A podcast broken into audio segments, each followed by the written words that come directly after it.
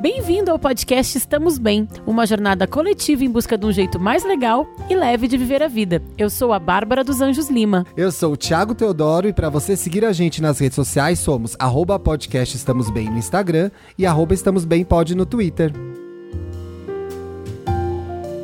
Graças a Deus é segunda-feira! Mais uma vez! Bom dia, benzinhos e benzinhas. Boa tarde, benzinhos e benzinhas que escutam o programa à tarde. Boa noite. Agora ela vai fazer todo o programa Bom dia, boa tarde, boa noite. Gente. Ah, me deixa, gente. Quero dar um hello para todo mundo, porque inclusive um dos casos que nós vamos ler hoje, ela fala que sempre escuta de tarde. Então eu fiquei pensando nessa benzinha, entendeu? Quero dizer que falta exatamente uma semana pro meu aniversário. Parabéns. Parabéns, O tchau, próximo programa da próxima segunda vai ser aquele sobre o Thiago Teodoro, gente. Aguardem um programa inédito, só Pela com primeira vez na curiosidades. televisão, vai ser o arquivo confidencial de Tiago Teodoro. Sabe o que a gente pode fazer? Aquele sobre aniversário na quarentena, né? Pode ser interessante. Pensei nisso agora. Tanta Eu- gente fazendo aniversário na quarentena. Fazendo o né? segundo aniversário já na quarentena, né? Putz, putz. Talvez seja muito autocentrado, mas joguei a, joguei a ideia aí, eu povo. acho que eu acho que não, Ti, mas se tu quiser a gente faz já que é teu aniversário. tu tem esse passe livre aí, eu deixo tu. Ô, gente, seguinte, o Estamos Bem, esse podcast que é o maior podcast de saúde mental do país, é exclusivo do Spotify e você ouve a gente de graça lá. É facinho, facinho. Então, se você tem aquele amigo que parou de ouvir o Estamos Bem, dá estoque nele. Se você tem aquele amigo que ainda não conhece, dá estoque nele também. Não é, amiga? Isso aí, gente tem. É só baixar, fazer o cadastro no Spotify, não precisa pagar. Se quiser pagar, melhor ainda, né, gente? A gente gosta de que entre um dinheirinho na firma, a gente fica feliz. A firma gosta. A firma gosta e a gente triste não fica. Mas se quiser ouvir de graça, é só baixar. Tem uma versão que chama Spotify Lite, que você pode procurar também na sua loja de aplicativos, que é mais levinho, ocupa menos espaço no seu celular. Então, não tem desculpa para não ouvir e não piramidar o Estamos Bem. Tá certo? Muito, muito bem. E todos são muito bem-vindos ao nosso grupo do PicPay. Só buscar Estamos Bem no PicPay. A gente tem um grupo super legal no Telegram. Rolam conversas dos programas, rolam dramas, rolam alegrias. É uma delícia. Então tá todo mundo convidado. É só pesquisar o nome do podcast lá no PicPay. Agora divulgadíssimo e promovidíssimo pelo BBB, né? Ah, verdade, verdade. Teve até a festa da Isa do PicPay ontem, gente, no BBB. Então é só procurar a gente lá. Mais um recadinho só antes de a gente começar o programa. Poxa, queria tanto chegar aos 80 mil seguidores no Spotify. Segue a gente lá para receber as notificações. Quantos que a gente tá, Ti? Eu acho que 70 e pouca. Ah, vamos, vamos, vamos piramidar, galera. Vamos lá. Vamos, gente. Vem, vem, vem, vem. Ó, deixa eu contar uma coisa pra vocês. É, além desse programa que a gente faz, o episódio semanais Estamos Bem, a gente tem feito lives toda terça-feira no nosso Instagram. Toda terça-feira às seis e meia, vocês estão super convidados. E esse assunto do programa de hoje veio de uma da, da live passada. A gente já tinha É um outro verdade. tema, que inclusive veio do grupo do Telegram, que é o tema que vai vir, calma, ele vai ser semana que vem, se o tema não for o aniversário do Thiago. Mas aí a gente começou a falar sobre esse assunto, sobre culpa. E todo mundo Uhum. falou sobre isso. Ah, vamos fazer. Tem esse programa, a gente achou até que já tinha, né? É, Sim, a gente achou que tivesse feito. porque é um assunto tão estamos bem, né, Ti? E aí a gente chegou à conclusão que não, que não tinha feito. Sabe o que eu achei mais legal da live? A Hum. gente fez uma eleição do tema lá. Então a gente levou uns dois, três temas pra live e as pessoas da live votaram e escolheram o tema desse programa. Então, assim, acontecem coisas legais nessa live, né? Pô, acontecem muitas. A gente já falou com benzinhos, a gente já fez fofoca lá e a gente se diverte, gente. Mas, ó, aí eu fui falar, ler sobre culpa, né? Uhum. que é um, é um sentimento que nunca foi muito. Que eu nunca. Como é que eu posso dizer, vai? Eu, Nunca foi algo que te sondou, nunca foi algo Não, que você ó, viveu eu tenho muito. uma culpa que ela, ela me ronda ah, periodicamente, que é aquela culpa com saudades até. Que é aquela culpa daquele, daquela amnésia alcoólica, tipo, putz, o que, que eu fiz ontem? Já teve essa culpa, Ti? Ah, super tenho essa culpa. Eu vivencio bem o sentimento de culpa. É, Bem, não no sentido de que delícia, estou curtindo, mas é algo que é recorrente na minha vida. Porque eu tenho uma sensação que, no meu caso, a culpa está muito associada ao nível de cobrança que eu coloco a mim mesmo, né? Tem então... tudo a ver, porque um dos textos que eu li, um dos textos mais conhecidos sobre culpa é o texto de um, de um britânico, que ele é um, ele é um psicólogo, ele é um estudioso, enfim, ele é, escreveu um texto, ele é da Universidade de Oxford, ele escreveu um texto, ele chama H.B. Lewis, ele escreveu um texto em 1971, chama Shame and Guilt in Neurosis. Ele estudou a culpa e a vergonha na psicologia, e aí ele bota na neurose ali, né? Sim. E aí ele fala, a definição mais pura que eu achei de culpa veio desse texto dele, que diz que a culpa é o sentimento que nos, quando a gente se julga negativa, negativamente alcançando os, não alcançando os padrões que a gente impôs para a gente mesmo, ou a gente ou a sociedade, uhum. né? Então, assim, uhum. a gente fica culpado quando a gente não consegue preencher as expectativas que nós mesmos, ou a sociedade, a nossa família, pessoas ao nosso redor. Criaram pra gente, né? Que que, a culpa, então, é isso. Eu acho que isso, Thiago, tem muito a ver contigo, porque tu realmente Sim. é um cara que é uma das coisas que, inclusive, eu admiro muito em ti, que tu tem essa tua barra moral muito alta, né? High standards. E aí é muito difícil viver contigo é. mesmo, quando tu, porque ninguém consegue Olha, viver. Olha, eu, por experiência, posso te dizer, tá, é bastante complicado, mas tem melhorado bastante. Então, mas aí eu tenho, eu tenho vivido a culpa recentemente, uma das culpas clássicas. Existem as culpas clássicas, gente. A culpa católica é uma delas, essa da amnésia alcoólica é outra delas. E uma a culpa. Sim. Põe Google, põe no Google culpa. Logo em seguinte vai vir essa palavrinha, materna. Exato. A culpa materna, ela é tão, tão famosa, digamos assim, quanto a culpa católica. E eu tenho vivido um pouco dessa culpa materna muito graças à pandemia, assim, né? Tipo, eu não tinha esse sentimento nos primeiros anos uhum. da Bia, assim, eu era, acho que mais bem resolvida agora com esse esquema de pandemia, home office, é, homeschooling e tal, tá? Eu, eu ando me sentindo aquém ao que eu gostaria de ser. Porque você tá dividida entre as mil e, mil e uma coisas que você faz, né? Inclusive é, eu, cuidar da Bia. É, e eu, eu sinto que eu não consigo fazer nada direito. Mas uma das coisas que esse texto, inclusive, do HBO... Ah, então antes de você vir para outra ideia, eu queria é, ler um comentário aqui do Twitter. Eu tô conversando com o pessoal lá no nosso ah, Twitter legal, enquanto a gente grava. Legal. E a arroba Mimos falou uma frase que tem tudo a ver com o que você disse agora. Nasce um bebê, nasce a culpa materna.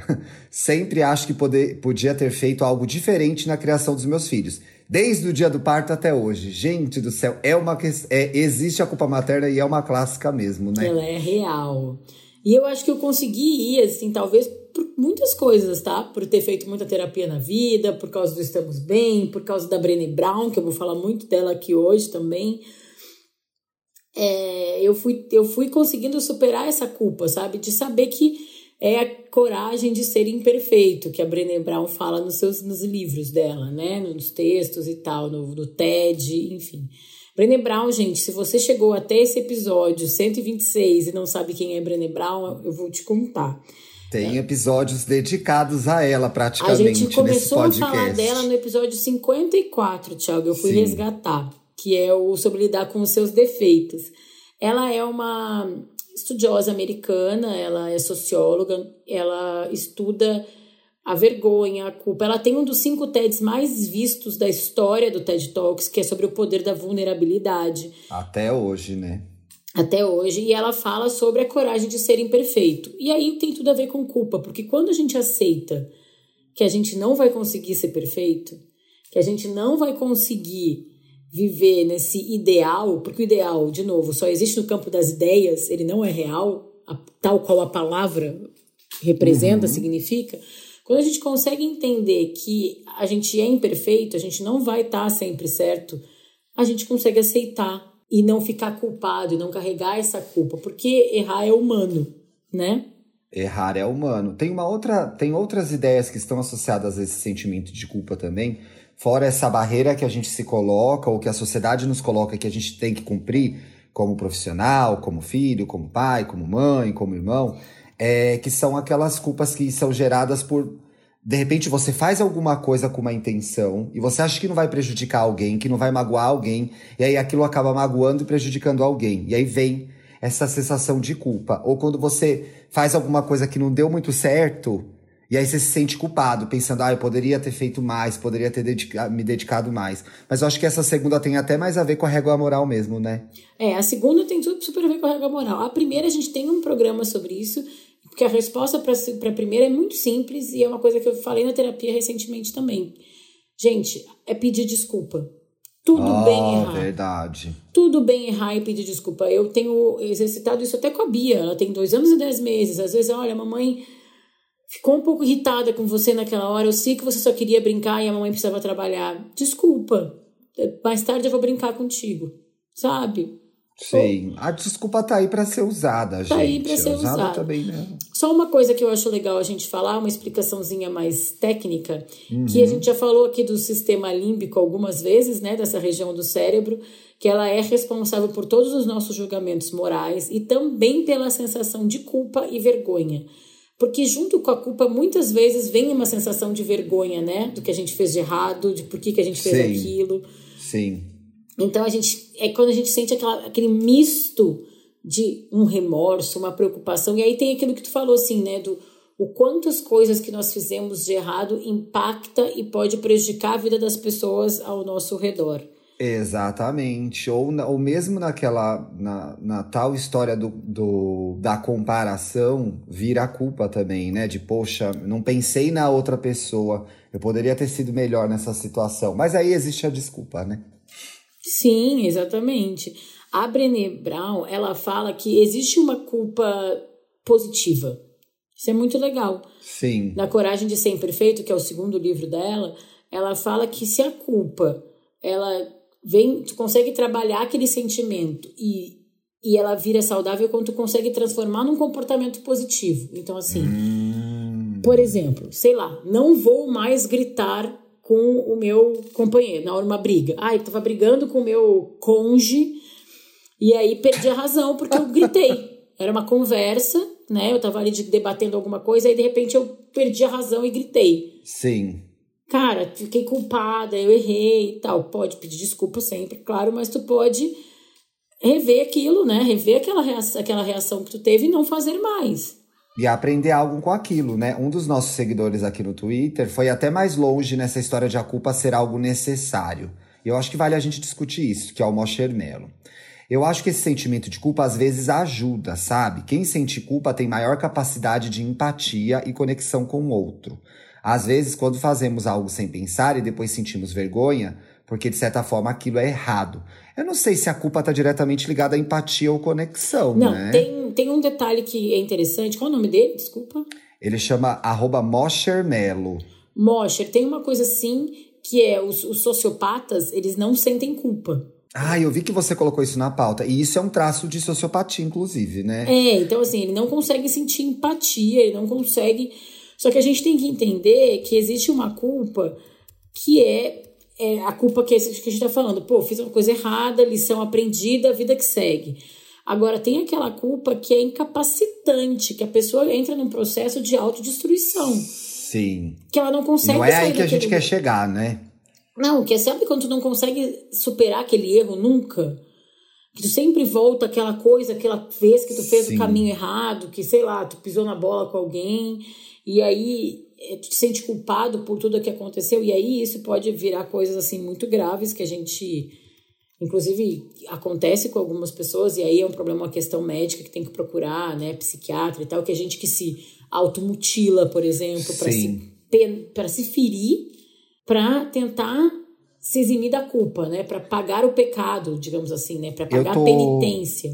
Exatamente. Inclusive, eu tô vendo uma série muito ruim, gente, que é Quem Matou Sara na Netflix, uma série espanhola, que é em torno de um mistério de uma menina que morre no meio de uma família rica. E uma das personagens, que é a matriarca da família rica, usa coisas, é, se automutila por conta de alguma culpa que a gente não sabe qual é ainda. Mas enfim, algo, algo, algo de podre no reino da Dinamarca. Não assistam essa série, mas é só porque eu lembrei dessa personagem. E eu acho que em algum grau, às vezes a gente pode fazer isso na nossa vida também, né? É se colocar para baixo, se punir de alguma forma, inclusive inconsciente, por causa do sentimento de culpa, né? Por não ter conseguido processar aquele erro e tocar a vida para frente, né? Se perdoar, né? É muito difícil se perdoar às vezes. É, e aí, tia, que tu tava falando lá do começo da tua barra moral. Sim. Isso é uma coisa que vários textos que, a gente, que eu li, assim, é, sobre isso, sobre como lidar com a culpa, é sempre revisitar os nossos padrões, sabe? É. Abraçar e entender mais que a gente pode sim. É, que não dá para ser perfeito, que a gente pode sim fazer as coisas boas o suficiente, né? E que aceitar que a gente vai tropeçar. Então, ter uma barra moral mais realista e não tão É. ideal é uma coisa que as pessoas recomendam muito, sabe? Eu não sei nem se processo. chama barra moral, mas é um padrão de exigência É, interno, é, né?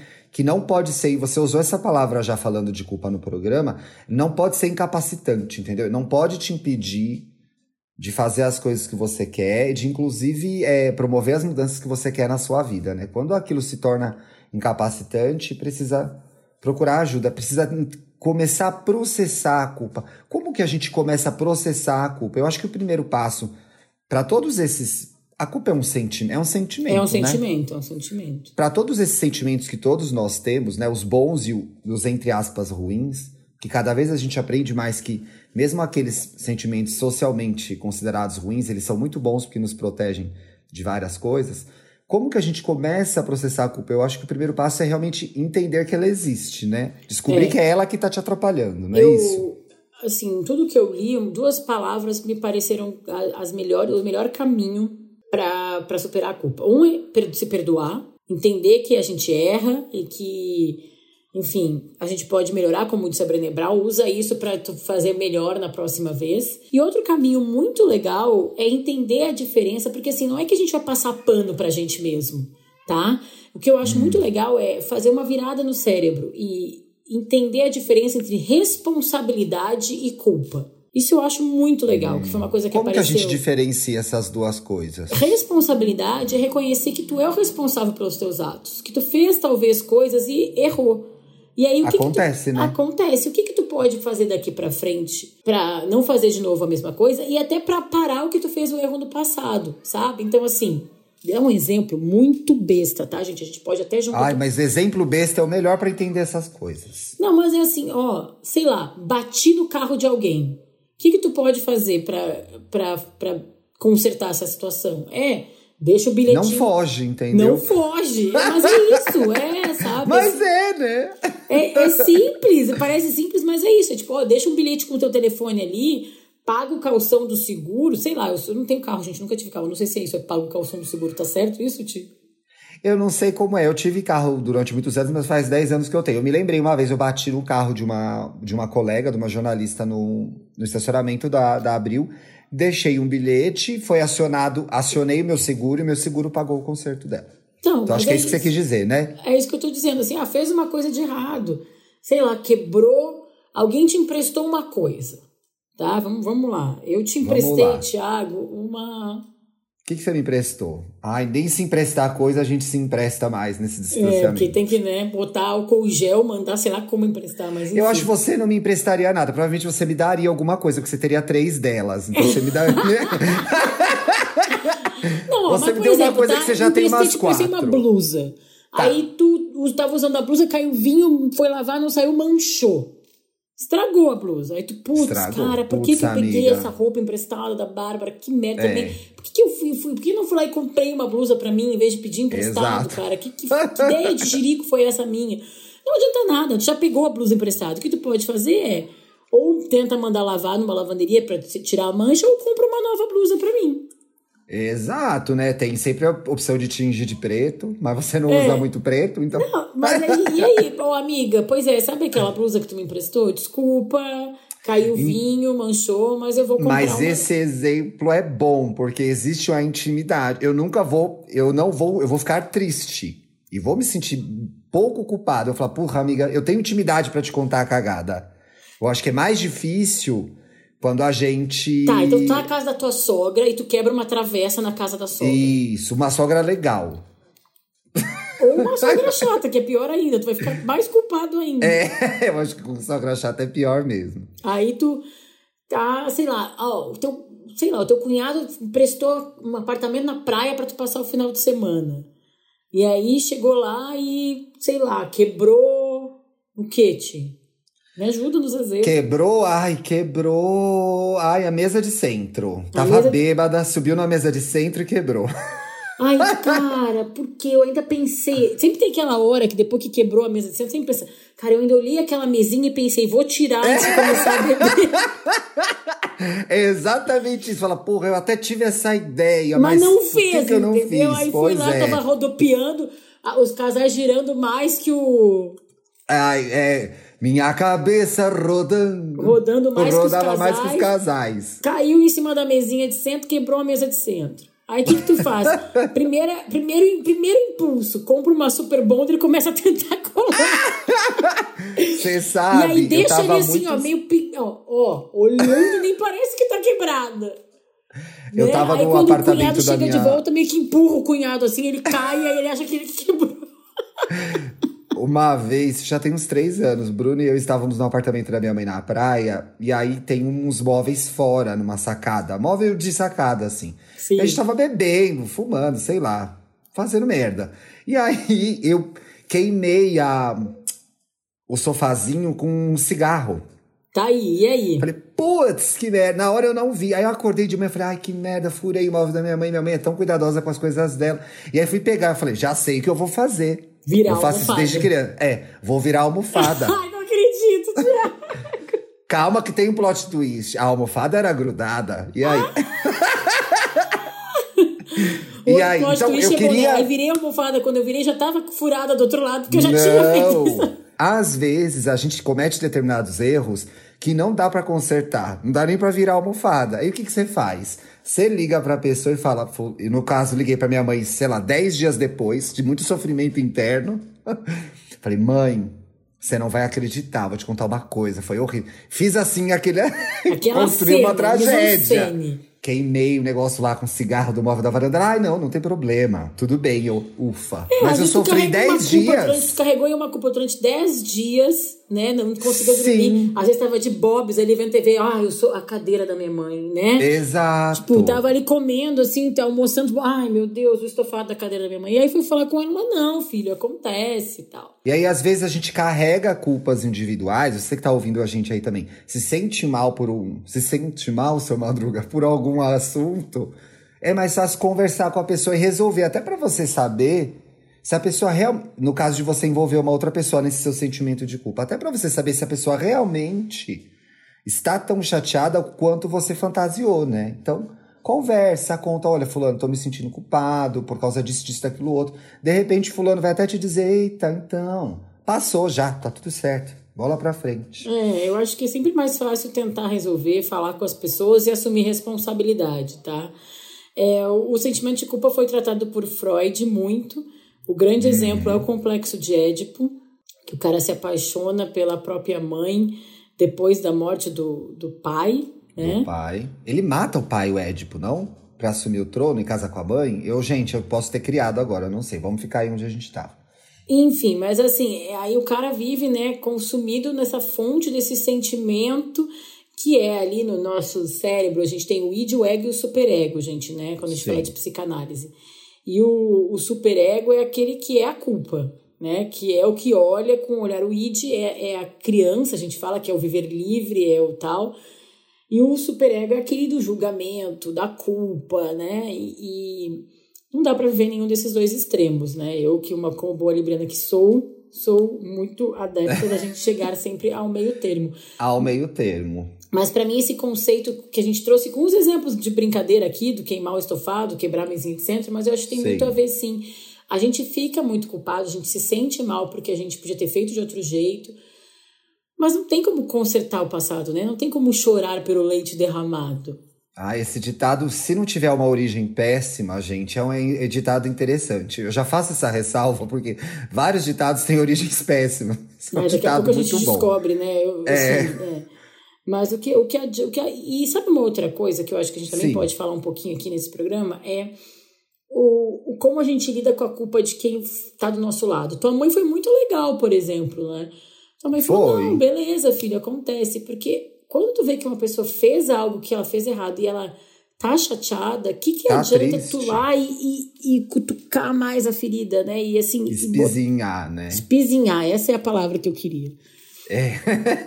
Então eu acho que também vale a gente olhar para o erro do outro. Mas isso tudo era uma, era uma viagem minha. Claro que é muito triste você queimar o móvel de alguém com um cigarro. Tem várias coisas tristes nessa história. Fumar o cigarro, queimar o móvel da sua mãe com cigarro. Tem vários erros aí. Mas havia, eu acho que na minha cabeça, ainda que eu fosse adulto já, tinha na minha memória afetiva, nesse caso talvez efetiva, a minha mãe, quando a gente era criança, eu não posso ter nada nessa casa, vocês destroem tudo. Então eu acho que eu tava preso nesse momento, quando a nossa relação já tinha evoluído para outro lugar, É, entendeu? e em defesa da Cristina, eu imagino ela na culpa materna dela, Com três filhos destruindo a casa com dela, três entendeu? filhos destruindo, tendo que querendo comprar ali um vaso bonito, e aí o vaso quebra, e ela se sente culpada porque ela brigou com os filhos, fica irritada porque os filhos quebraram o vaso, se sente culpada Mas porque gosta do um vaso, vaso, que poderia né? ser quebrado, entendeu? Porque é foda, cara, culpa É materna. difícil. Eu queria dizer, eu queria trazer para o momento atual. Eu sei que a gente às vezes escapa dele, mas eu acho que esse assunto tá presente. Aqui na nossa conversa com o pessoal aqui no Twitter durante a gravação, apareceu a relação de culpa e pandemia. Ah, sim, eu acho que vieram alguns casos sobre isso, eu acabei não selecionando nenhum, porque eu acho que era legal a gente falar aqui nesse primeiro momento, aqui nesse primeiro bloco, falar de um jeito mais O que geral. é, é exato, mas eu acho que tem apareceram aqui três é, depoimentos. Um envolve trabalho, que é o do arroba Lennon Castro, que durante a pandemia o excesso de trabalho e adaptação à rotina tem sido exaustiva. A empresa segue exigindo e querendo um bom rendimento, e a rotina de trabalho tem sido exaustiva, diz ele de novo. Me perguntaram o quanto desse estresse não é culpa minha por não saber impor limite. Se a gente, numa situação de home office, quem pode fazer, acaba se sentindo culpado por estar em casa ou por se permitir, de repente, levantar e tomar um café às três da tarde sem dar satisfação pro seu chefe. E aí a gente acaba se sentindo culpado e, e trabalhando mais, se estressando mais por conta dessa relação que em algum lugar é ai que gostoso que eu tô trabalhando em casa. O que a gente descobriu que é exatamente o Que é contrário, uma né? grande mentira, né? é, eu, é o Lennon, né? Lennon, isso. É, eu acho, Lennon, eu tenho, eu tenho pensado muito sobre isso, sabe? A responsa Existe uma, um padrão de horas que tu precisa trabalhar e a responsabilidade de criar padrões não é nossa, é da empresa. E durante o home office, durante vários momentos do processo, foi jogado em cima da gente a responsabilidade de gerir o nosso tempo e o nosso horário. Isso não- Exatamente. não é verdade, gente. A gente não pode cair nessa. A gente está vivendo um momento atípico da humanidade, mas a gente já está vivendo esse momento atípico há um ano, né? Então, cara, não se sinta culpado a, a- a te dar os descansos que você precisa. De repente, tua empresa tem que estabelecer metas específicas e coisas para que tu tem que preencher, acho ok, né? Acordado Sim, entre funcionário e, e chefe ali, chefia. Mas a gente tem que dar os nossos pulos, cara. A vida tá difícil, né? Uma outra coisa que apareceu, não sei se apareceu aí no Twitter, Ti, Sim. é nesse momento, e é uma frase que a gente já falou algumas vezes aqui também, que a nossa dor nunca vai ser maior que a dor do mundo. Ai, que bom que você vai falar disso, porque uma pessoa tweetou exatamente isso aqui e eu não achei o tweet mais. Então, vai se eu achar, eu emendo o comentário do Benzinho aqui. É, porque chegaram alguns casos falando assim, ah, eu tô me sentindo culpado porque eu tô podendo estar em casa e às vezes eu tô, sei lá, eu, sei lá, tenho o meu conforto, sabe, do meu, enquanto eu vejo que tem gente que tá tendo que trabalhar, enquanto eu vejo que tem gente que que, enfim, tá na linha de frente, ou quando gente que perdeu o emprego, aí eu me sinto culpado porque eu tô trabalhando e consegui, alguém mandou, aí aí eu comprei uma televisão, quem mandou, sabe? Sim, sim. A pessoa se sente culpada porque ela tá usando ali o, porque os privilégios dela de alguma maneira. Sim. Assim, gente, eu acho que a gente tem que ter consciência do que está se vivendo no mundo, a gente tem que fazer o máximo que a gente pode fazer, mas a não ser que tu esteja indo para uma festa no Café de la Musique, como a gente já falou aqui, Você é um grandíssimo filho da puta se você fez isso. é, a não ser que Do você seja- contrário, do contrário, a responsabilidade de gerir uma pandemia é do governo. Tu sozinho da tua casa porque tu comprou uma televisão, tu não tá causando coronavírus em ninguém, entendeu? Tu não tá exatamente. Então, assim, a gente também tem que botar a máscara, como falam, né? A máscara de, de, de respirar na gente primeiro pra gente conseguir ser forte. E a gente tem a nossa responsabilidade, a nossa Um termo que eu acho que as pessoas estão usando, esses novos termos que eu tenho, que eu questiono um pouco, mas é a tal da uhum. autorresponsabilidade. Que pra Mentira mim... que existe autorresponsabilidade agora. Mas responsabilidade não é um negócio que é com a gente mesmo. Eu já? acho também. Curioso. Obrigado, amigo. Te amo. É o que é, eu falo. Parece que é um carro, né? A autorresponsabilidade. É. Nossa estranha. O autorresponsável, né? É. é mas assim, a gente tem que exercer sim a nossa responsabilidade disso, né? De não aglomerar, de não, enfim, sair sem máscara, de não fazer quem pode não sair de casa sem necessidade, essas coisas todas, mas a gente também tem a responsabilidade de tentar ter uma vida o mais saudável possível dentro do permitido no momento. Então, eu que tenho uma filha, é, se eu vou tentar ali enfim, sei lá, quando eu fui no final do ano lá, que eu fui pro, pro, pro, pro mato para colocar a criança na rua para correr, cara, eu levei em consideração, eu fiquei, pensei muito, putz, mas eu vou sair, eu vou encontrar minha mãe, como é que eu posso fazer isso com o máximo de responsabilidade possível? Não é o, o ideal nesse momento, mas eu também não posso carregar nas minhas costas a culpa que é do governo, entendeu? Assim, tipo, é, das instituições o que eu posso e olha, fazer? essa crise é generalizada. Eu achei o depoimento aqui da Benzinha, ó, arroba hum. Fatinha de Maria. Neste momento me sinto culpada de ter dias de libertação, como colocar um, sal, um som alto, cantar, estar bem, mesmo às vezes não estando 100%. É, dentro do que a gente pode fazer para segurar a onda, faça e faça sem sentir culpa, mas sem perder a consciência de que realmente estamos vivendo uma tragédia. Pô, estamos vivendo uma tragédia, aí. mas assim, tu pode é a gente já falou sobre isso algumas vezes em, outras, em outras, outros exemplos, né, em outros, outros contextos. Programas. Outros contextos. Que é, o Thiago sempre lembra dessa história assim, mesmo no meio da, das maiores tristezas da vida dele ali, que foi quando a avó dele morreu, ele conseguiu fazer levar o momento ali, fazer uma piada. Então, assim, tu, tu, a gente sabe que tá uma merda o mundo. Tá uma merda viver no tá Brasil. Mesmo. Mas se tu tá, tá se tu tá aí na tua casa, tu fez um jantar para o teu cônjuge, ou fez uma comida gostosa para ti, Ai, fiz uma comida gostosa para mim hoje, vou ver um filme e vou dar uma risada. Tudo bem a gente fazer isso, sabe? É, é eu acho que tá, tá difícil achar coisas para dar risada. Tentem, tentem achar. E quem achar, marca a gente lá no Twitter é, pra gente isso, rir também. Boa. ah, vi essa sériezinha que me deu um conforto na mente.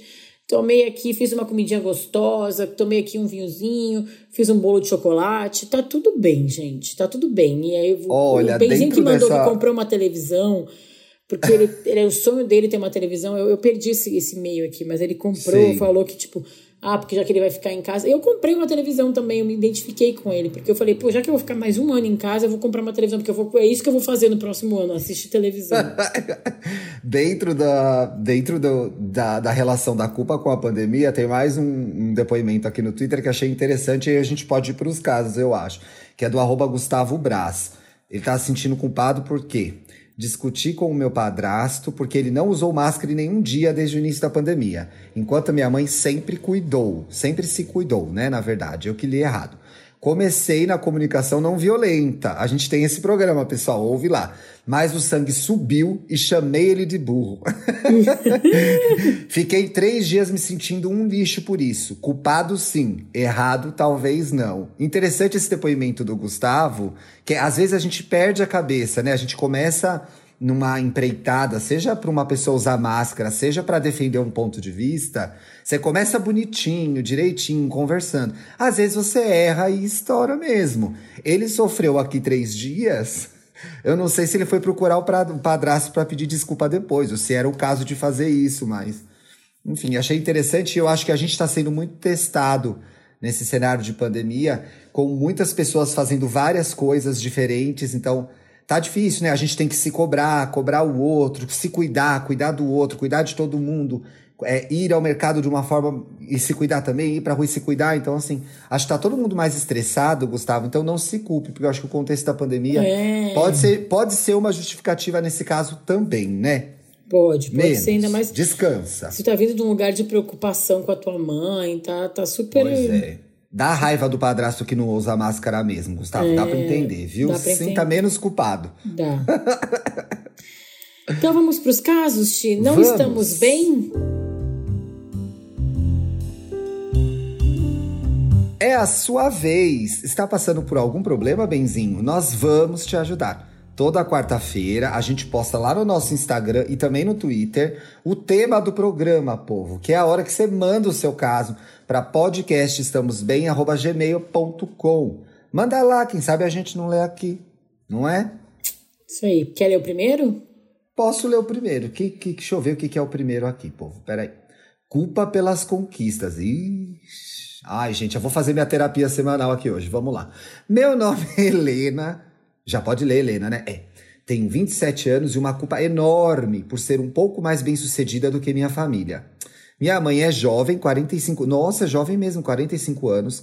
Trabalha como faxineira, mora em um lugar que ela não gosta porque não tem condições de se mudar. Ela também não tem muita sorte no amor. Risos. Teve eu e minha irmã sem ajuda nenhuma dos pais, né? Os pais, o pai dela e da irmã, que sequer nos registraram quando nascemos uma pausa para falar dessa realidade que é especificamente brasileira, né, Bárbara? Muito, muito brasileira. É o país do, da, da maternidade solo, dos pais que não assumem. Infelizmente, eu não, eu não lembro agora dos números, mas são números bem chocantes, assim, da quantidade é de, de pessoas que não têm o nome do pai no RG. É muita Ou, gente. E assim, e muitos que têm o pai no RG, mas só para constar também, mas, né? Pois é, né? Porque o cara é um inútil, é um paiaço.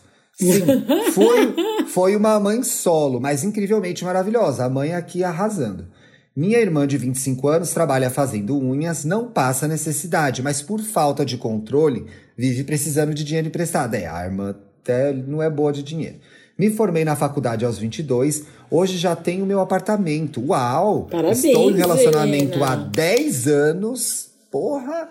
com uma pessoa que me apoia e que conseguimos sonhar e realizar coisas em conjunto. Que legal essa história. Tenho meu trabalho, minha vida financeira muito bem organizada. Graças a Deus consigo ajudar as duas quando precisam. Mas não sou rica. Tá aí na luta, né? Uma Sinto uma culpa gigante por ter mais condições financeiras do que a minha mãe. Putz. Fico triste por ela ter vontade de comprar uma casa e não poder. Enquanto eu posso, mas não consigo ajudá-la financeiramente com o sonho dela. Quando comprei meu apartamento, fiquei feliz e ela também. Mas um certo dia chorei junto com meu namorado e reconheci que era por culpa. Porra, que caso difícil, mas que caso importante. Caso importante, bem, né? É, muito benzões. O que fazemos quando sentimos essa culpa por estarmos em uma situação pouco melhor do que as pessoas que amamos muito? Sei que cada vida é uma jornada diferente, mas é muito difícil viver 100% bem com isso. Um beijo para vocês.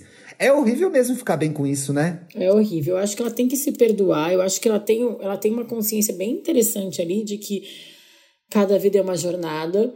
O que, que eu acho que ela pode tentar fazer? É, eu acho esse caso muito verdadeiro, tá? A gente recebeu Sim. muitos casos de gente que, que tem dificuldade de comemorar suas conquistas porque se sente em dívida com os pais. Eu recebi muito, a gente recebeu bons casos sobre isso. A gente acaba Talvez a gente possa recuperar alguns além desse na live que vai ao ar amanhã, terça-feira, gente, no nosso Instagram. Boa, boa. É, eu acho que no caso da Helena, uma coisa muito importante que ela pode fazer uma, uma divisão, tentar fazer na cabeça, no coração dela aí, é ser grata. Ela tem que ser muito grata, sim, pelas conquistas que a mãe dela fez por ela, o que a mãe dela batalhou. Só que a mãe dela teve as escolhas dela de vida e as consequências, enfim, não tô querendo julgar, não. Tipo, ela teve foi, tipo, uma mega bosta. É uma mega bosta ter dois homens que não assumem a responsabilidade Sim. dos filhos. Eu não tenho outra palavra, é Sim. bosta mesmo. É uma bosta, não tem como chamar de outra coisa. É, assim, né? Ela tem, ela tem, digamos lá, as dores e as delícias de ser quem ela é, as batalhas dela, as conquistas dela. Mas pelo que tu tá contando, sim, ela batalhou muito para criar as duas filhas e de uma forma muito legal, porque ela tem aí duas filhas que, tudo bem, a irmã dela é um pouco pior que o dinheiro, mas tá aí, tá trabalhando, tá se sustentando, tá levando uma vida e ela, enfim, tá aí formada na faculdade, num relacionamento legal, comprou um apartamento. Então eu acho que ela tem que também dar parabéns para ela, porque ela também é fruto dessas dificuldades que a mãe dela passou. Ela também é fruto Exato. de um lar que não tem uma que, que é um lar que é um, de uma mãe solo que tem muitas dificuldades e que ela também teve que superar essas dificuldades junto com a mãe dela. Sim. Né? Sim, sim. Então ela também tem que se dar parabéns por ter vencido as adversidades da vida dela e ser grata pelo que a mãe dela fez. Então eu acho que ela tem que comemorar as conquistas dela. Se ela quiser sempre agradecer a mãe dela, acho que é legal. Em alguns momentos trazer a mãe dela para essa comemoração. Olha, mãe, eu consegui isso aqui tudo, mas também porque é, eu tive essa tua base, eu tive esse teu apoio, né? Assim, trazer essa comemoração, essa conquista ser uma conquista também mostrar Sim. o, como a mãe dela foi importante para ela conquistar as coisas de repente, porque isso vai. E eu, eu acredito que a mãe talvez possa até já sentir isso. Ela não trouxe isso no depoimento, né? Ela não trouxe isso no depoimento, mas a gente recebeu alguns casos de realmente alguns pais que cobram. É, e aí eu acho que sim, a gente tem que botar limites, tá, gente? A gente tem um programa sim. sobre limite das relações. É, a gente tem que as jornadas são diferentes, como a Helena mesmo disse, e a gente tem que construir a nossa vida. As relações saudáveis, elas vêm para somar, para te ajudar a ir mais longe. Acho que tu tem que ser sempre grato pelo que tua mãe fez por ti. Sempre que tu puder mostrar essa gratidão de diversas formas, com afeto, com atenção, com um presente também, né? As formas que tu achar... Com ajuda mesmo, quando você Com ajuda puder financeira, ajudar, quando né? tu puder, exato, mas também com afeto, com atenção, com carinho, mas não deixar também a tua vida de lado e viver em função dessa, dessa culpa, que é o que a gente tá falando aqui, né? Exatamente. Espero Exatamente. que a gente tenha ajudado, Helena, mas eu entendo que é uma situação bem difícil. Não é fácil, não. Você vai ler o próximo aí agora? Eu vou. Oba. Essa eu quero saber a opinião de Tiago Teodoro. Eita! A traição é culpa de quem? De quem traiu? Próximo caso. Me chamem de Ana, kkk. Amo a cantora Ana Carolina, típica de sapatão. Ai, gente, lá vem as lésbicas. Olha a confusão, viu? Olá, meus amores. Primeiramente, amo vocês. Segundamente, sou Ariana. Me julguem. Virgem. Virgem. Partindo do pressuposto do meu signo, boa gente não sou. Ou sou. Digo Olha. que sim. Ótima gente. Explico abaixo. Sempre me achei hétero, kkk, a iludida. Mas há sete anos, curiosamente, me apaixonei por uma mulher. Amo curiosamente. Curiosamente. Ao qual Que curioso, eu achei curioso neste mesmo. conto de fadas. Qualquer ser pensante, pensante que olhasse para nós diria que jamais ela terminaria comigo, que seria o contrário. Digo pelos meus ânimos arianos aflorados. E Ela se acha muito, né? Porque ela achou que ela é tão. Ela acha que ela é tão maravilhosa como a Ariana que ela acha que ela nunca ia ser largada, mas vamos lá. Eu amo essa história, porque tem uma, uma Ariana que a gente conviveu uma época que me falou essa frase. Eu falei, ah, às vezes a gente tá. Eu falei, que eu falei essa frase, ah, tem dias que a gente se sente muito mal, né? De TPM, segurança, insegurança e tal. Aí ela respondeu, ai, não, eu sou Ariana, não tenho esses dias. não foi isso que aconteceu. Há um mês e meio terminamos. Por uma situação que cabe, umas situações que caberiam em um episódio, aquele soube confiar demais num terceiro. KKK. E cada kkk, na verdade, é uma lágrima. Cada kkk é uma lágrima. Bom, me sinto extremamente culpada pelo nosso término. Tem sido dias difíceis, pois a minha ex colocou o fardo todo em cima de mim, alegando Ué. que não deu certo porque eu sou grossa, irritada, autossuficiente e Sim. ariana. Hahaha, Sim. brincadeira. São tá sendo- características clássicas Ó, do signo. Essa essas. Ana Carolina aqui, ela tá se apoiando nesse humor depreciativo dos arianos. Tá? Eu falo isso com muito carinho, Thiago, sabe que eu te amo, mas Em ela vez tá na de fazer mal. a reflexão, Ela né? tá na bad aqui. Bom, vamos lá. Descon- Desconfiei por alguns meses que ela estava envolvendo, se envolvendo com alguém. E de fato ela está. Eu sei que ela terminou comigo não pelos motivos os quais ela me atormenta, mas sim por medo e covardia de assumir algo que está tendo. Hum, Mas isso mexeu tanto comigo que não consigo entendi agora. que não consigo não me culpar.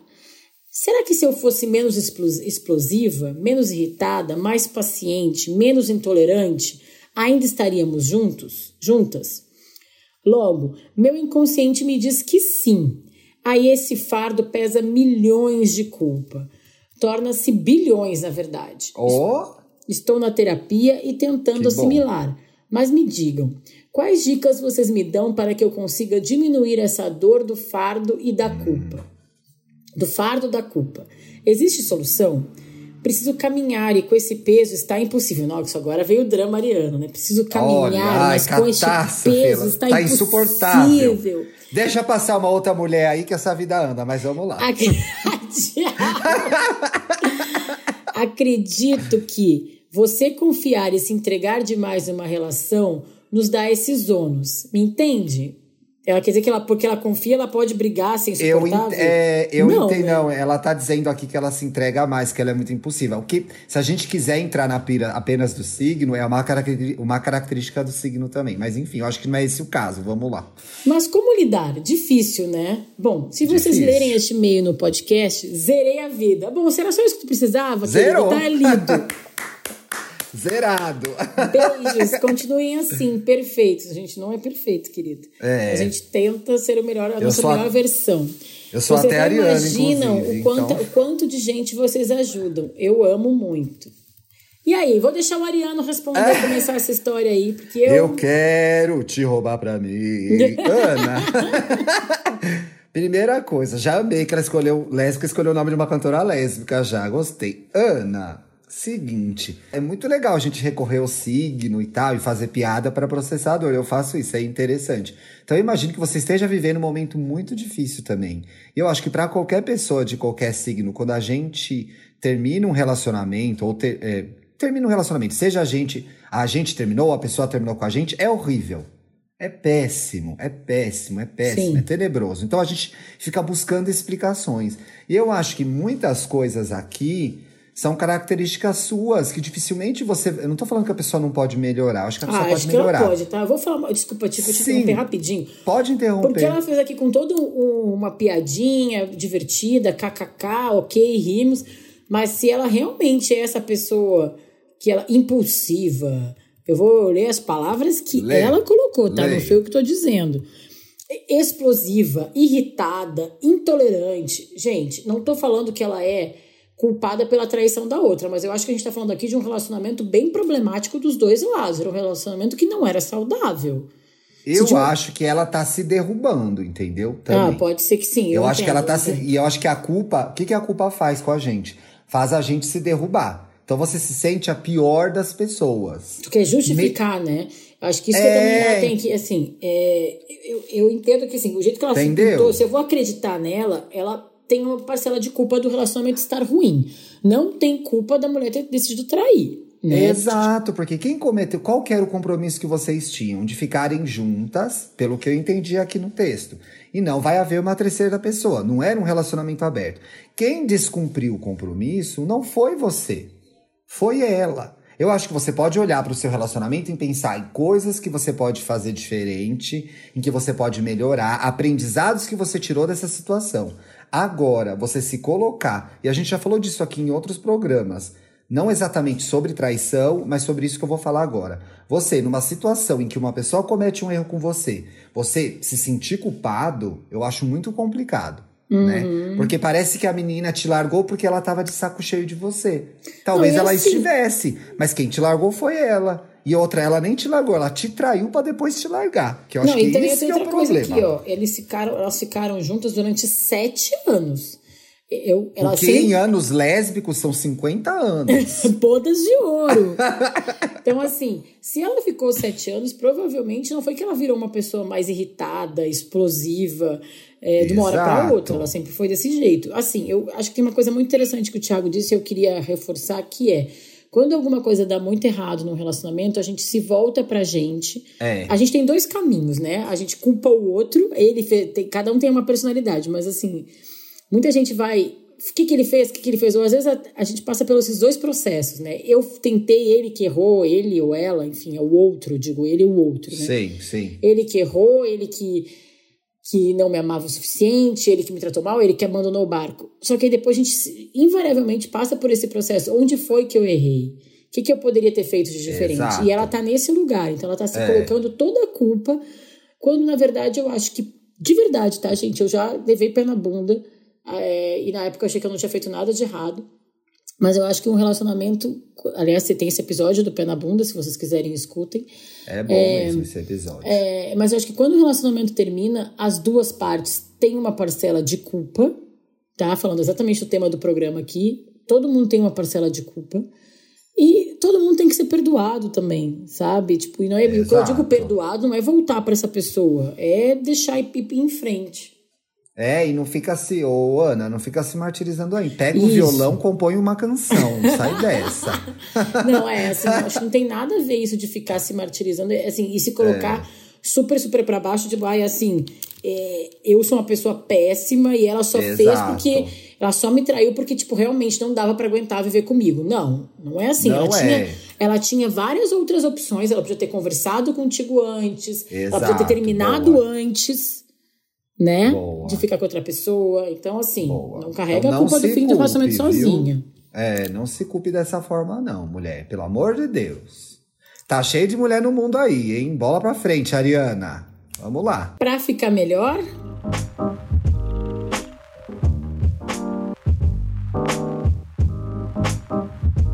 Pra ficar melhor. Aqui a gente indica filmes, séries, livros, fique em casa, que tenham a ver com o tema do programa.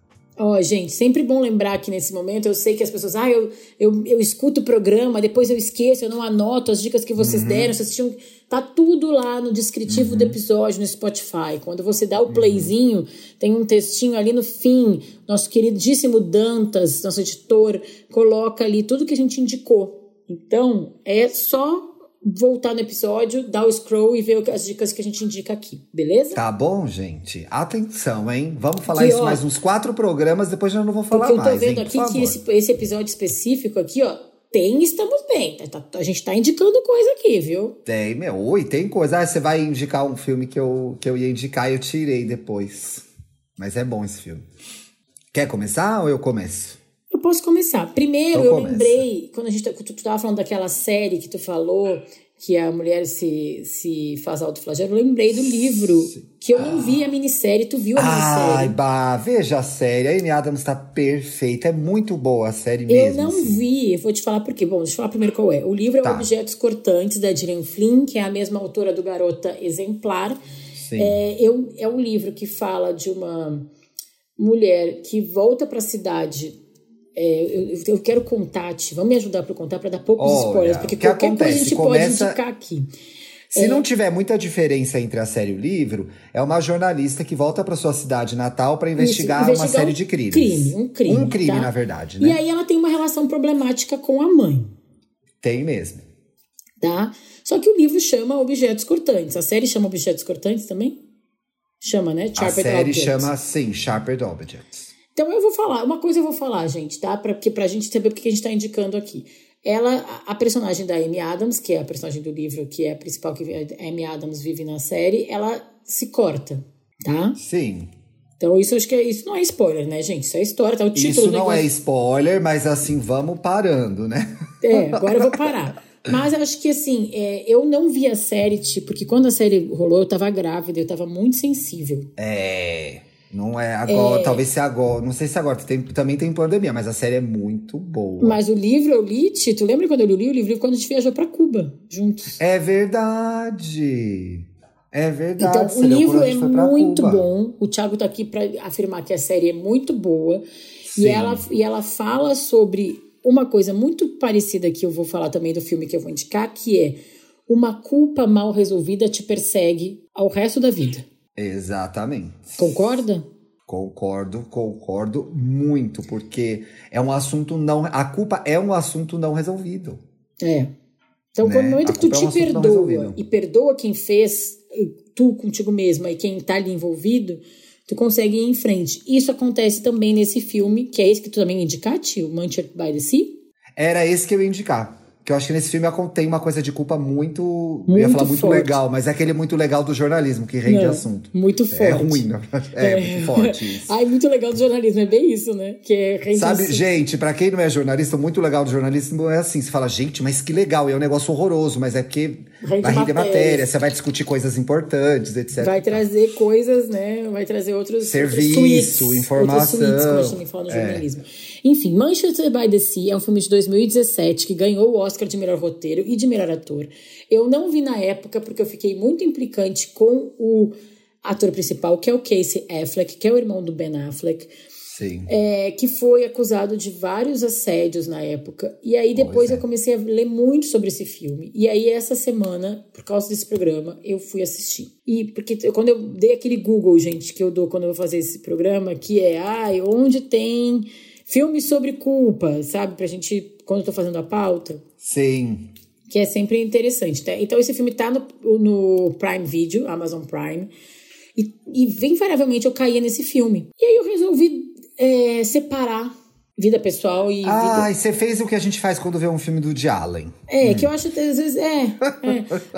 Sabe, porque o ator, na verdade, ele até. É, a obra diz menos ainda sobre ele, né? Do que. Enfim, não vou entrar nessa questão, gente, tá? Escutem é, aquele sobre é um cancelamento. Programa. É. A gente já falou sobre isso. Com a Nina Lemos, pronto. Bom, enfim. É, esse cara, ele mora em Boston e aí ele recebe uma ligação que o, o, irmão dele, que é aquele cara do Early Edition, lembra-te? É o cara do Early... Gente, por que, que a gente assistia Early Edition? Porque eu achava aquele cara bonito e ele tinha eu um gato, bom, né? Ele tinha um gato. E depois ele virou o cara do Boston Night Lights, que ficou mais famoso Sim. por causa dessa série, mas eu vi Early Edition mesmo. Eu também é... vi Early Edition. Aí ele morre e o sobrinho, ele fica, o sobrinho adolescente, ele, ele vira tutor do sobrinho adolescente. Ligam para ele e falam assim: Ó, oh, teu irmão morreu é, e ele te deixou responsável por cuidar do sobrinho. Aí ele precisa voltar para a cidade do interior dele e aí lá ele encontra a ex-mulher, que é a Michelle Williams, não a do Destiny's Child, mas a ah, atriz. Gente, eu amo essa atriz, eu acho ela muito boa, muito Ela boa. é muito boa, a é. Jen do Dawson's Creek. Exatamente. E aí ele vai, ele volta, três anos depois ele volta para a cidade dele, que é o nome, a cidade de título, Manchester by the Sea. E ele Sim. volta ali a ter que lidar com vários conflitos familiares. Aqui eu não vou mesmo, mesmo é. dar um spoiler, porque, mas assim, a gente começa a entender que ele tem uma questão, uma culpa que ele carrega de alguma coisa mal resolvida que aconteceu no passado. E ele volta e ele é obrigado a lidar com aquilo tudo. Eu me lembrei do Sobre Meninos e Lobos também, que tem um personagem Sim. que é. O personagem do Tim Robbins é bem culpado também por uma bem, coisa no passado. Bem culpado. Hum. Nossa, lembrei, esse filme é foda também. É do Champagne, né? É, e assim, eu quero que vocês. É, esse filme ele traz, ele, ele é muito eu, eu, ia dizer poético, mas ao mesmo tempo ele é muito duro, porque ele não. Ele, ele, é triste, né? Ele é triste porque ele mostra a pessoa lidando sim com a culpa. Eu entendo que até ali no final. Tô falando tudo sem dar spoiler, juro, gente. Eu tô vendo, você tá, você tá contornando bem. No tá final, ele bem. começa, ele, ele, ele entra em contato com aquela culpa. Tem uma cena, gente, pensem quando vocês assistirem se vocês assistirem, presta atenção numa cena da delegacia, que eu acho que mostra ele botando tudo aquilo para fora, lidando com aquele sentimento e no final ele sai melhor. Não é um final eles viveram felizes para sempre. Não. Mas ele lida com aquela culpa, com aquele sentimento e sai melhor do que ele entrou. É isso. Eu acho que tá na Netflix agora, né? Amazon Ou Prime. no Amazon Prime. Isso, Amazon, Amazon Prime. Prime. Assistindo Amazon Prime, falei já isso. Aí, mais uma última indicação. Eu que não prestei atenção. É. Mais uma última indicação, eu quero indicar A Coragem de Ser Imperfeito, que é um dos livros da Brené Brown. No episódio 54, que foi uma das primeiras vezes que a gente falou dela, como eu falei mais pro começo do programa, o Thiago indicou A Arte da Imperfeição, que é o de 2010, o livro da Brené Brown. Depois ele lançou esse, A Coragem de Ser Imperfeito, perfeito, em 2012. Em 2015 ela lançou Mais Forte do que Nunca. E a, em 2018 ela lançou um que eu não li ainda, que é o Dare to Lead. Não sei se não achei em ah, português. Ah, esse eu não li também ainda. É. Eu acho que não saiu no Brasil, né? É, mas esse de 2012, que é a coragem de ser imperfeito, ela fala muito sobre aquilo. Eu, eu reli os trechos dessa semana. É bom de ter, no, ter lido no Kindle, que eu só voltei e reli as, as partes que eu tinha marcado do livro, sabe, Ti? Sim. a ideia é que ela lida assim, só as partes importantes. É... Ela é muito boa. Ela é muito maravilhosa e aí ela fala sobre isso que eu falei da culpa lá no meio do programa, que é como tu pode usar a culpa como uma coisa positiva, que tu revisita, é, revisa, não é nem revisita, é revisa, revisa. o que tu fez de errado e vai para frente. Como fazer melhor da próxima vez. Usa aquilo como um combustível para não errar de novo. Move né? a sua er, vida, né? errar né? Processa é humano, aquilo. Errar é humano, persistir no erro que é burrice, né? Mas, que aí já é burrice. Pois é. É isso. Essas são as minhas indicações. Ai, eu tenho uma indicação. Mas antes, queria dizer que eu estava aqui no, na nossa conversa do, do Twitter, no grupo, no perfil do Estamos Bem, estava falando com a Val Coelho, que está lá no nosso. que é uma das nossas querido. apoiadoras. A gente está simplesmente pirada agora, porque Diogo Nogueira acaba de twittar. Hoje eu só queria estar com o pé na areia, caipirinha, água de coco e cervejinha. Então, Ai, assim. meu. Somos sei, todos Diogo Nogueira. Somos todos Diogo Nogueira. Eu sei que vocês ouvem esse programa na segunda, mas esse tweet na minha vida é emblemático, pois amo essa música. Vivo por tenho... essa música. Vivo por essa música. Meu, é, o meu sonho pós-quarentena é esse, é. gente. É esse. Bruno e eu na Bahia cantando essa música bêbada no Porto da Barra. É basicamente esse meu projeto de vida agora. Oh, delícia. Todo o resto, se eu vou fazer não sei o que lá, se eu vou lançar não sei o que lá, não quero nem saber. Só quero ir pra uma praia. Só isso. Eu me lembrei de um filme duríssimo e eu até procurei nas nossas pautas e dei um search lá no nosso Docs porque é estranho que eu não tenha falado desse filme, mas eu acho que eu não falei. Precisamos falar sobre Kevin. Nossa, essa porrada, hein? É uma porrada esse filme. Tem um elencão. Eu adoro esses críticos que falam elencão. Porra, ah, não, são dois atores muito bons, a Tilda Swinton e o John C. Reilly, uh, John C. Riley, que é muito bom também. Muito bom mesmo. Eu acho que ele foi. Se ele não ganhou o Oscar por Chicago, ele foi indicado, ele é sempre indicado. A Tilda tem um de coadjuvante já também. Ele também, mas o John C. Reilly é um daqueles coadjuvantes de peso, assim, né? De luxo. Isso, coadjuvante bom. Que se fosse padrãozinho, tinha ganhado o Oscar de melhor ator já. E o filho dele é muito interessante, gente, o Léo, Léo Riley. Sigam no Instagram, sigam. Ai, gente, figura... Léo Riley, vou dar esse Google. É uma figura gente. muito interessante. Não sei se o arroba dele é exatamente esse. Uma vez eu indiquei ele no no Wanda. É muito legal, é muito legal. Sim, oh, acho o que não é... John Riley não ganhou nenhum Oscar, tá? Só pra te falar. Ele ah, foi então. indicado então. só por, por Chicago. Agora é, eu vou ver o Léo Riley ele... agora. Porque ele é o. Ah, o filho dele é o Love Léo no Instagram. É um menino lindo, todo estranho, assim. Eu acho que não sei se ele é gay, ou ele é queer, ou ele é bi. Parece que ele tá na sigla, pessoal. Não sei, não fui pesquisar. Eu sigo porque eu acho as montagens deles bo dele boas, etc. Gente, mas ele tem uma foto só. Não, imagina, só se ele deletou. Deletou, tem uma foto só no Instagram. Ah, então vem um novo conceito por aí, amiga, aguarde. É, tem uma foto. Ele tem 250 e tal seguidores, mas é. ele tem uma foto. Vem um novo conceito aí, gente. Aguardem novo conceito do Love Leo. Love Leo, né? Follow, follow aqui para acompanhar, então. Que vem Qual que é? Nossa, você vai se irritar tanto. Já, já se prepara para fazer essa limpeza depois. Qual que é a história, gente? A Tilda Swinton tem um filho e ela não gosta dessa criança. Ela não gosta dessa criança por. Ela não tem afinidade com a criança desde o nascimento da criança desse menino, que quando for adolescente vai ser o Ezra Miller, que fez Animais Fantásticos e tantas outras coisas depois. E, ele, e a criança faz várias coisas de, no sentido duvidoso, assim, anjo mal mesmo, sabe? Uma criança anjo ruim. Uhum. É uma criança má. E a mãe fica o tempo todo lidando com a culpa de não conseguir ter afeto por esse filho. A, a interpretação da Tilda é um negócio tão maravilhoso Maravilhoso no sentido de torturante. O quão torturante é para aquela mãe. O sofrimento que ela consegue passar. Estilo tio da Swinton, né? Pouquíssimas palavras. Uhum, só no olhar. e eu acho que né, agora que eu pensei nisso, porque eu me lembrei de culpa, porque eu, eu me lembro da cara dela mesmo. Mas, né, é uma provocação. Gente, eu nem sou mãe, né? E tô falando o que é, mas enfim, a Bárbara pode emendar uma ideia aí. É uma provocação com a culpa materna esse filme, porque assim, realmente como que essa mãe vai gostar dessa criança horrorosa? Ela tem, é, ela tem razão, né? É, você fica meio, ela tem razão. Será que se ela tivesse feito algo de diferente, ó, que é o território da culpa, né? Me colocando no lugar do personagem. Será que se ela tivesse feito algo diferente, o filho dela seria diferente? As pessoas nascem más, enfim, são tantas reflexões, gente. E é muito um filme sobre culpa. E assim, precisamos falar sobre Kevin sobre culpa. Aí minha outra dica é veio da nossa conversa agora no Twitter com os benzinhos durante a gravação, que BBZB indicou a música Culpa do Terno, que é linda essa música. Essa banda é muito fofa. Essa banda é uma fofura o, mesmo. Não é? O Tim Bernardes agora tá até no álbum novo da Gal, vale a pena ouvir. E aí tem um trecho da música que é aqui, que é, eu acho que é bem, não, é, é a segunda estrofe.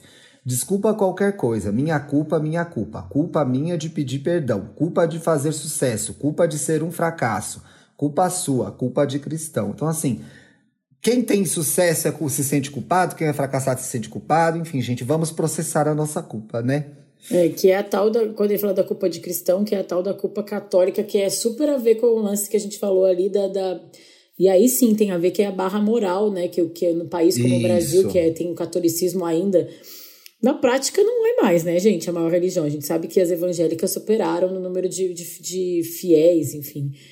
mas ainda é um país. A cultura, né? A cultura católica no Brasil é muito forte, né? E aí os católicos têm isso da culpa, tem inclusive, né, o do flagelo na história Sim. da Igreja Católica, tem isso da punição, né? A gente tem lá os templários, tem isso no Código da Vinci, para quem viu, sabe do que eu tô falando. Ai, toda vez que eu vou a Paris, eu penso nesse livro. é...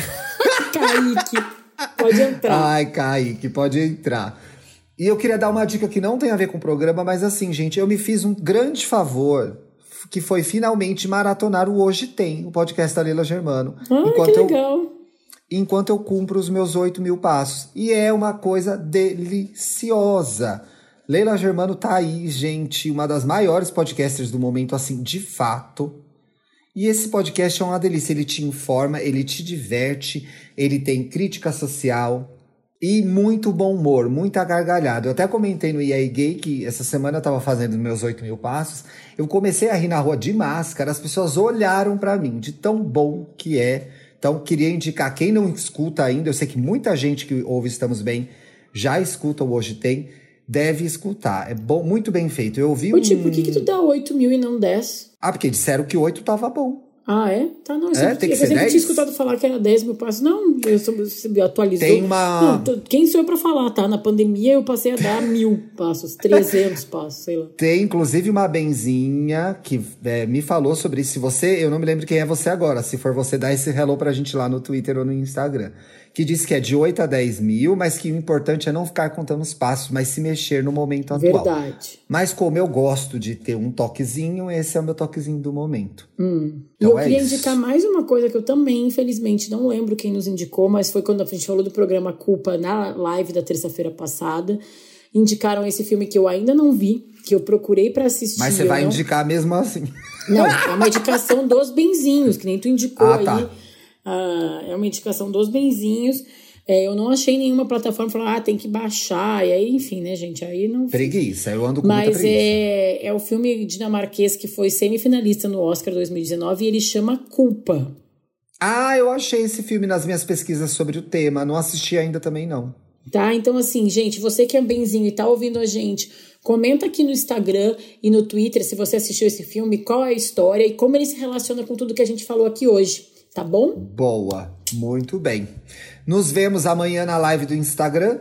Sim, nos vemos amanhã, gente. Então temos... Amanhã, se você tá ouvindo o programa, é na segunda, né, gente? Porque ah, a live é. é terça. Terça, às seis e meia, lá no podcast Estamos Bem no Instagram. A gente espera vocês lá, tá bom? É isso. Temos... Boa semana para todo mundo. Temos, temos bonito. Temos bonito mais um programa. Boa semana para todo mundo, gente. Até amanhã ou até semana que vem ou até daqui a pouco. Beijos.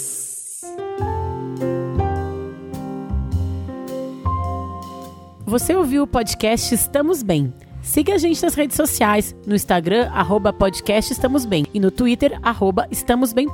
Quer mandar sua pergunta, sugerir um tema para o próximo programa, abrir seu coração? Escreva para a gente em podcastestamosbem.gmail.com. Até a próxima segunda-feira.